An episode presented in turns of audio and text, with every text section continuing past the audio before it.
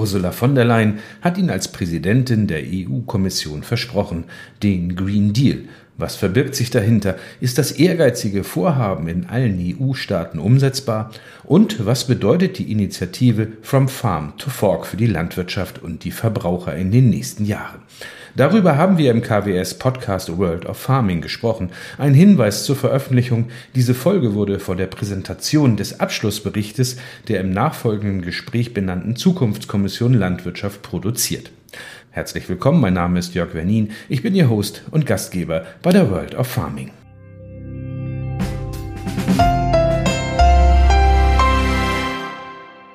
World of Farming, der KWS Podcast. Unsere Gäste sind heute Hubertus Peto. Er ist Präsident der Deutschen Landwirtschaftsgesellschaft, absolvierte an der Universität Göttingen und Kiel das Studium der Agrarwissenschaften und nennt seit 2005 einen 1250 Hektar großen Agrarbetrieb sein eigen. Da beschäftigt er sich mit Ackerbau und Saatguterzeugung in Schlutow. 2018 wurde er zum Präsidenten der Deutschen Landwirtschaftsgesellschaft gewählt und seit Januar 2020 ist er zudem Mitglied im Rat für nachhaltige Entwicklung. Rüdiger Strom hat Agrarökonomie an der Justus-Liebig-Universität in Gießen studiert.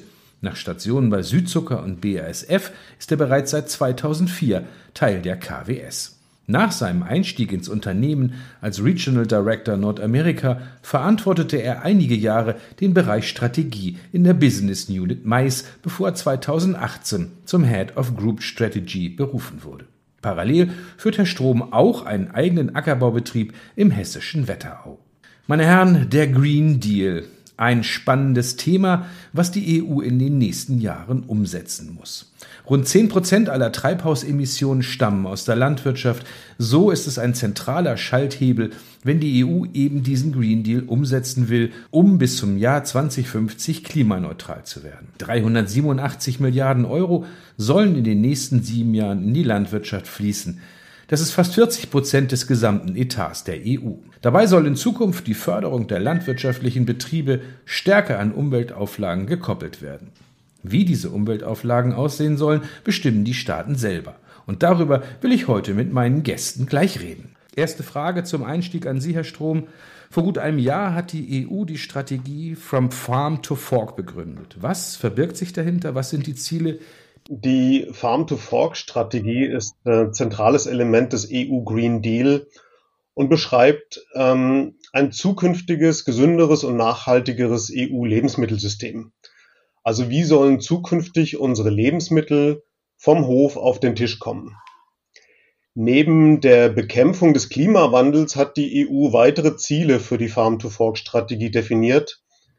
Einerseits sollen Verbraucherinnen und Verbraucher auch zukünftig sicher mit erschwinglichen und nachhaltig produzierten Lebensmitteln versorgt werden und gleichzeitig sollen Umweltschutz und Biodiversität sowie gerechte Einkommen für die Menschen in der Lebensmittelkette sichergestellt werden.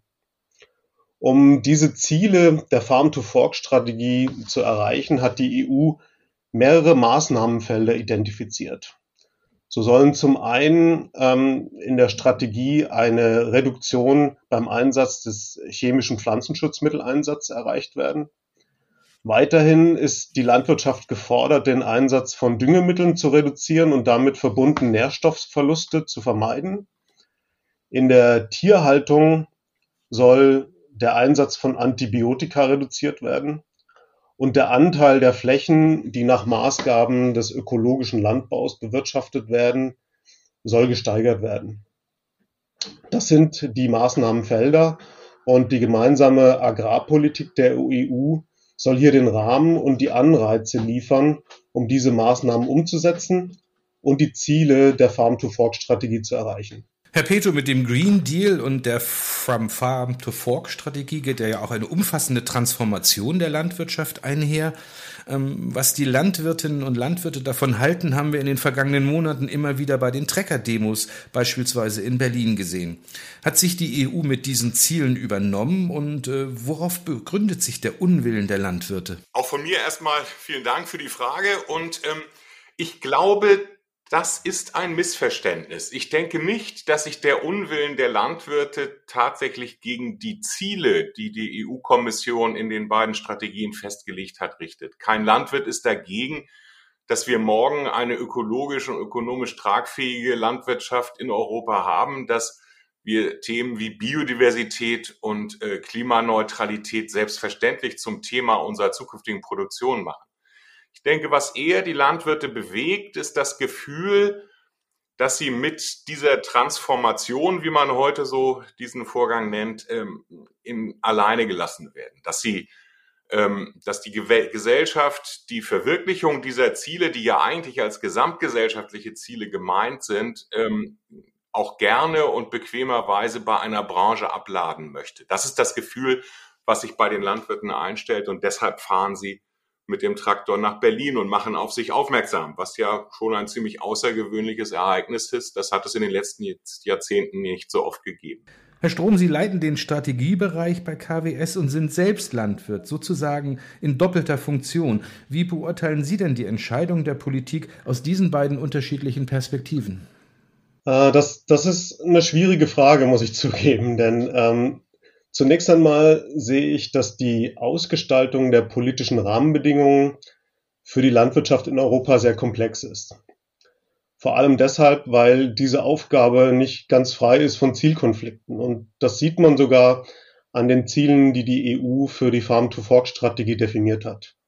Denn einerseits sollen ja äh, die Lebensmittelversorgung sicher und erschwinglich sein und andererseits besonders nachhaltig, was für die Landwirte häufig eben auch mit niedrigeren Erträgen und höheren Kosten verbunden ist. Und gleichzeitig sollen auch gerechte Einkommen für die Landwirte sichergestellt werden, die aber wiederum mit landwirtschaftlichen Produzenten in anderen Regionen der Welt im Wettbewerb stehen, die zum Teil unter völlig anderen Rahmenbedingungen produzieren. Mir persönlich als Landwirt liegt nachhaltiges Wirtschaften in der DNA, wie schon Hubertus Petro gesagt hat. Meine Familie ist auch seit vielen Generationen in der Landwirtschaft aktiv und ich hoffe, dass eventuell auch eins meiner Kinder weitermacht in der Landwirtschaft. Dafür möchte ich meinen Betrieb in einem ökologisch, aber auch ökonomisch gesunden Zustand an die nächste Generation weitergeben. Und dazu gehört meiner Meinung nach dass die Politik hier auch verlässliche und aber auch wettbewerbsfähige Rahmenbedingungen für die Landwirtschaft in Europa schafft. Herr Peto, zuletzt im März tagte die sogenannte Zukunftskommission Landwirtschaft zusammen mit der Bundeskanzlerin und den Ministerinnen und Ministern der Länder. Greenpeace ist aus dieser Zukunftskommission ausgestiegen, weil man hier keine Möglichkeit mehr sah, einen Einfluss zu nehmen. In der Zukunftskommission sollen Vorschläge erarbeitet werden, die ökonomisch, ökologisch tragfähig und gesellschaftlich akzeptiert werden. Bis zum Juni sollten die Empfehlungen für ein nachhaltiges Landwirtschaftssystem vorliegen. Wie soll das Ganze funktionieren? Das ist ja ein, großer, ein großes Wort, ein nachhaltiges Landwirtschaftssystem, oder? Ja, natürlich ist das ein großes Wort und die, die Zukunftskommission Landwirtschaft ist auch ein relativ großes Projekt. Immerhin sitzen da ja ja inzwischen nur noch 30 Vertreter aus der gesamten Breite der Gesellschaft, von Umwelt über Landwirtschaft bis hin zu Verbraucher sitzen da drin und das Ganze wird von Wissenschaftlern begleitet. Ähm, insofern ist die Grundausstattung schon mal ganz gut für die Größe des Projektes. Ähm, der Ablauf ist natürlich gedrängt. Die Zukunftskommission hat nur ein Jahr Zeit gehabt für diesen, diesen, äh, diese Vorschläge, die ähm, ein, ein zukünftiges System ja eigentlich strategisch beschreiben sollen. Und da sind wir bei den Missverständnissen, die unter anderem auch dazu führen, dass einige nicht so zufrieden damit sind, was da passiert. Ich denke nicht, dass es geschickt wäre, wenn man dieser Zukunftskommission auch einen Einfluss auf tagespolitische Themen zugestehen würde. Das würde von einer vernünftigen Arbeit tatsächlich eher abhalten als der helfen. Und insofern ähm, ist es natürlich verständlich, dass die aktuelle Politik zunächst mal so weitermacht, von Insektenschutz bis zu Agrarpolitik, ähm, bis dieser Bericht der Zukunftskommission veröffentlicht wird. Ähm, wir haben tatsächlich nicht im März das letzte Mal getagt, sondern Montag und Dienstag dieser Woche. Und ähm, im Moment ist die Stimmung in der gesamten Kommission unerwartet gut. Und ich denke, auf Ihre Frage hin, kann das gelingen? Ich bin mir seit den letzten zwei Tagen relativ sicher, dass das gelingen wird. Ähm, zum Grundtenor der, ähm, der Empfehlungen. Ähm, da, und das ist ganz interessant, auch vor dem Hintergrund der Diskussion über Farm to Fork und über das, was die Bauern darüber denken. Ähm, der, die wesentliche Voraussetzung dafür, dass das, was wir uns da vornehmen, gelingen kann, und das ist der Grundtenor auch des Berichtes oder wird es sein, ist, dass diese Transformation, die Entwicklung hin zu einem nachhaltigen Landschaftssystem, dass die sowohl im individuellen, wie Herr Strom gerade gesagt hat, als auch im ökonomischen Interesse der Akteure liegt. Das heißt nicht mehr und nicht weniger, als dass man als Landwirt selber so in seiner DNA, wie Herr Strom das sagt, den Begriff Nachhaltigkeit verinnerlicht, als auch, dass dieser Begriff Nachhaltigkeit sich irgendwann auf dem Konto wiederfindet, weil wir das ja alle auch zur Finanzierung des Lebensunterhalts unserer Familie betreiben. Ja, Herr Petro, vielen Dank, dass Sie uns da aktuell berichten konnten aus der aktuellen Sitzung der Zukunftskommission. Finde ich sehr spannend. Herr Strom, ich darf Sie mal zitieren. Der Erfolg der Landwirte steht bei uns immer im Vordergrund. Sein Erfolg ist unser Erfolg. Kann der Green Deal mit so unterschiedlichen Meinungen und Ansprüchen überhaupt funktionieren? Und sehen Sie, dass dieser ein Erfolg für die Landwirte werden wird? Ich denke, das kann er werden, ja. Ähm, aber ich sehe auch, dass ähm, einfach nur Landwirtschaft in Europa mit Auflagen und Verboten zu belegen, ähm, wenn gleichzeitig die Zahlungsbereitschaft für nachhaltig produzierte Lebensmittel begrenzt ist, dass das nicht funktionieren wird. Es bleibt natürlich zu hoffen, dass die Wertschätzung für nachhaltig produzierte Lebensmittel weiter ansteigt.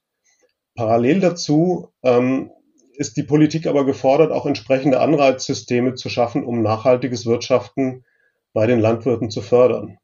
Herr Peto, wir sind ja nicht alleine auf dieser Welt. Wenn überall Bioflächen entstehen, reichen die Erträge ganz einfach nicht mehr für die Ernährung einer Weltbevölkerung von vielleicht demnächst acht Milliarden Menschen. Wie sollen alle satt werden, wenn plötzlich alles Bio ist? Ja, das ist natürlich eine berechtigte Frage. Ich glaube aber, wir dürfen das nicht so aus unserem heutigen Koordinatensystem sehen, wo also ökologischer Landbau und konventionelle Landwirtschaft nebeneinander stehen, sondern wir müssen äh, beide Systeme aufeinander zuentwickeln. Denn natürlich ist ökologische Nachhaltigkeit, Treibhausgasneutralität wie im Ökolandbau sie üblich ist anzustreben für alle Produktionssysteme. Aber wir brauchen genauso gut, und das sagen Sie richtig für die Ernährung der Welt, die Flächenproduktivität, die Erträge, wie sie heute in den konventionellen Anbausystemen üblich sind. Wenn wir beide Systeme vereinen, werden wir nicht beides zu 100 Prozent erreichen. Aber ich denke, es gibt eine gute Chance, mit Innovationen zumindest in die Nähe dessen zu kommen, was wir an positiven Effekten sowohl für Umwelt als auch für Ernährung heute in beiden Bereichen sehen können. Herr Pito, fast zehn Prozent der Treibhausemissionen in Deutschland stammen aus der Landwirtschaft. Wo sehen Sie da die Möglichkeit, in Zukunft die Äcker und Felder vielleicht noch klimaneutraler zu bewirtschaften, das Methan aus der Viehhaltung reduzieren, Ackerschlepper mit Wasserstoffantrieb, was geht? Was sehen Sie da in der Zukunft?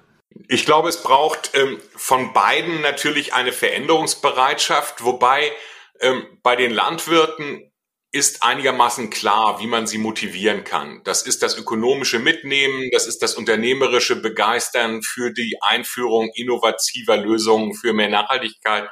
Landwirte haben ja an ihrer Tätigkeit Spaß und äh, wenn man das Ganze von den ökonomischen Risiken befreit, sind sie auch dabei. Wenn wir irgendwann einen CO2-Preis von 150 Euro haben, dann verdienen sie morgen mit einem stillgelegten Moorboden mehr als heute mit einem Zuckerrübenacker in der Börde. Und ich glaube, das ist so die Sprache, die auch Landwirte verstehen, wenn es darum geht, Treibhausgase zu mindern. Etwas schwieriger ist das tatsächlich mit den Verbrauchern, weil ein Verbraucher reagieren, wenn sie Lebensmittel einkaufen, insbesondere in Deutschland, sehr preissensibel. Sie sind ähm, nicht leicht dazu zu bewegen, ähm, im Sinne von einer sogenannten Prozessqualität, also einer Qualität, die ich dem Produkt am Ende gar nicht mehr ansehe, ähm, einen, einen Mehrpreis zu bezahlen. Das wird eine große Aufgabe. Wir haben ein paar Hebel da. Das heißt also zum Beispiel die öffentliche Beschaffung. Das heißt, wenn die Leute eben zum Beispiel in der Betriebskantine regelmäßig mit nachhaltigen Lebensmitteln versorgt werden, dass sie das dann vielleicht auch zu Hause tun von sich aus. Ähm, wir haben das ähm, auch ein Stück weit in dem Bereich Kennzeichnung, dass die äh, Verbraucher genau wissen, wie nachhaltig ist dieses Produkt hergestellt. Ähm, kann ich mich auf diese Kennzeichnung auch verlassen? Das ist in dem Zusammenhang ganz wichtig. Ähm, aber ich denke mal, der größere Aufgabenbereich zur Einführung nachhaltiger Technologien und Produkte liegt da im Bereich der Verbraucherpolitik. Und da müssen wir einfach auch noch besser und innovativer werden. Herr Strom, die KWS hat sich schon seit 165 Jahren dem Gedanken der Nachhaltigkeit verschrieben. Damals ja noch nicht so offensichtlich wie jetzt, aber heute ist das Thema auf der Agenda ganz oben. Forscht KWS zu dem Thema? Welche Möglichkeiten hat ein Unternehmen wie KWS hier zum Wohle der Allgemeinheit und zur Erreichung der Vorgaben beizutragen? Ja, der, der Pflanzenzüchtung kommt im Zusammenhang mit nachhaltiger Landwirtschaft eine ganz zentrale Bedeutung zu. Pflanzenzüchtung liefert seit Jahrhunderten kontinuierlich Jahr für Jahr Innovationen zum Wohle der Landwirtschaft und der Allgemeinheit. Allein KWS führt jährlich hunderte neuer Sorten in den verschiedenen Kulturpflanzenarten in weltweit 70 Ländern in den Markt ein. Jede neue Sorte ist besser als die vorherige Generation beim Ertrag, aber auch bei der Widerstandskraft gegen Schädlinge, Schädlinge und Krankheiten.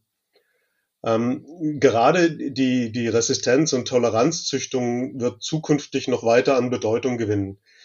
Denn sie ist äh, der Schlüssel einerseits, den Klimawandel zu bekämpfen und andererseits mit den bereits entstandenen Änderungen durch den Klimawandel umzugehen.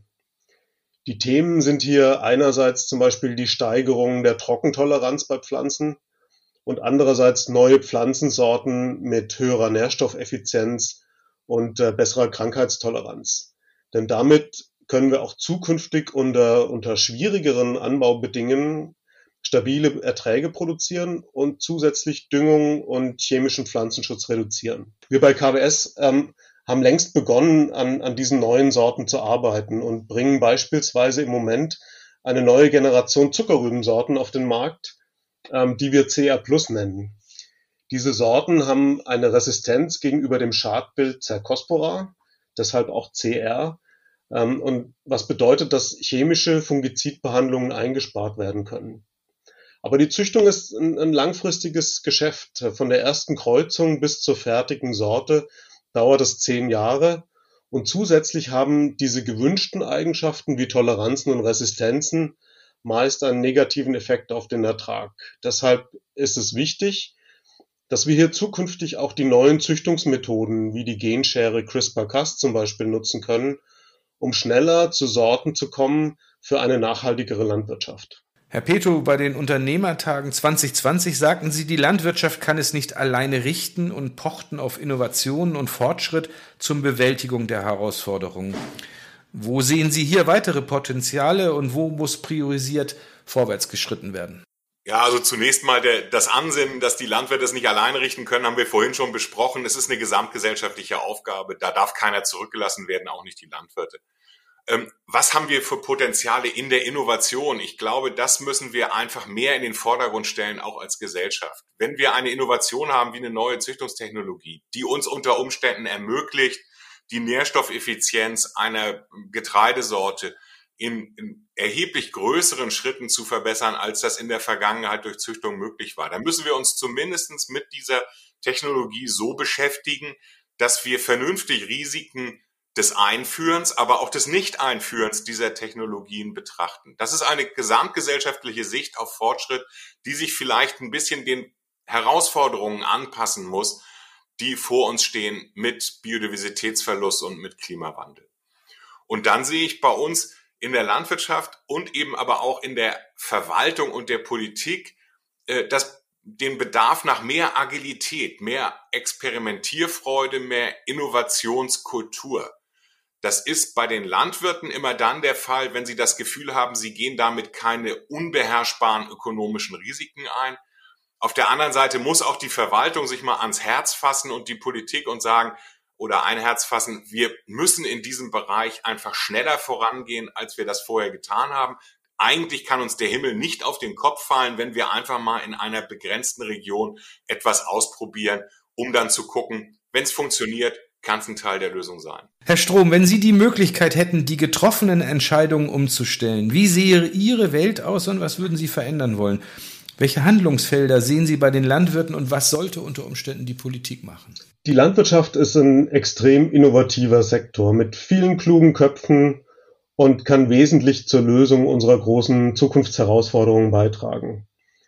Die Technologie spielt meiner Meinung nach dabei eine wichtige Rolle. Eine nachhaltige Landwirtschaft ist nicht eine Landwirtschaft unserer Großväter. Ich plädiere dafür, dass wir vorurteilsfrei über die zukünftige Ausgestaltung der europäischen Landwirtschaft diskutieren und dabei auch die Zielkonflikte offen ansprechen. Dann sind wir, glaube ich, auf einem guten Weg ähm, zu einer zukunftsfähigen europäischen Landwirtschaft, die sowohl ökologisch wie auch ökonomisch nachhaltig ist.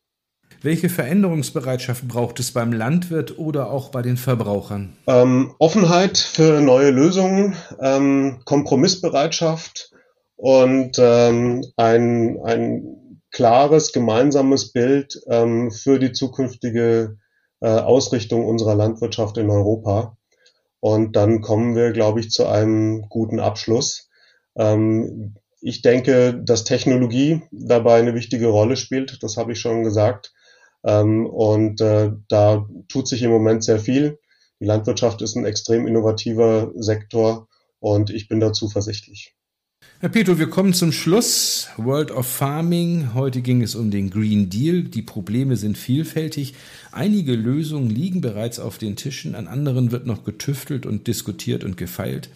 Ähm, was braucht es wirklich, um zu einem guten Ergebnis für alle zu kommen? Ja, ich denke, dass was es da braucht, ist nicht so sehr die Forschung, die Innovation, die Technologie, sondern es ist das gesamtgesellschaftliche Gefühl, diese Aufgabe anzunehmen, positiv äh, auf die Lösungsmöglichkeiten zu schauen und auch einfach anzufangen. Und ähm, dazu gehört natürlich ein Maß an gesellschaftlichem Vertrauen, wenn ich das mal so schwurbelig formulieren darf. Was ich damit meine ist, dass wir uns in der Gesellschaft nicht mehr so sehr damit beschäftigen, uns gegenseitig Schuldzuweisungen oder Fehleinschätzungen um die Ohren zu hauen, sondern einfach zu sagen, was wollen wir wirklich? Was kann jeder dazu beitragen? Wie kann ich meinen ganz eigenen Teil dazu beitragen, dass diese Herausforderungen gelingen? Wenn diese Stimmung, dieser, das ist ja mit dem Wort Deal am Ende bei Green Deal auch gemeint, wenn wir den in diese Stimmung in der Gesellschaft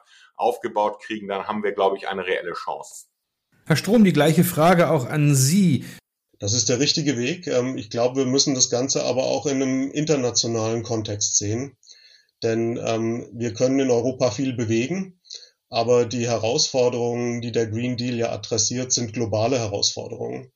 Und da müssen wir auch schauen, ähm, dass Landwirtschaft eben auch ein globales Geschäft ist. Wir haben in den Amerikas und in Asien riesige Anbauflächen. Und äh, wenn wir hier in Europa einen Start machen können, ähm, ist das ein guter erster Schritt, aber letzten Endes sind die Herausforderungen des Klimawandels globale Themen. Herr Peter und Herr Strom, vielen Dank für das intensive und spannende Gespräch. Die EU und die Bundesregierung sind in vielen Punkten auf dem richtigen Weg. Jetzt muss aber in vielen Gesprächen und Argumentationen dafür gesorgt werden, dass hier keiner auf dem Weg zum Ziel vorher abbiegt oder schlicht nicht mehr hinterherkommt. Diesen Podcast können Sie überall abonnieren, wo es Podcasts gibt. Wir freuen uns auf Ihre Fragen und Kommentare. Mein Name ist Jörg Wernin, Ihr Host und Gastgeber. Bleiben Sie neugierig. Das war World of Farming, der Podcast von KWS.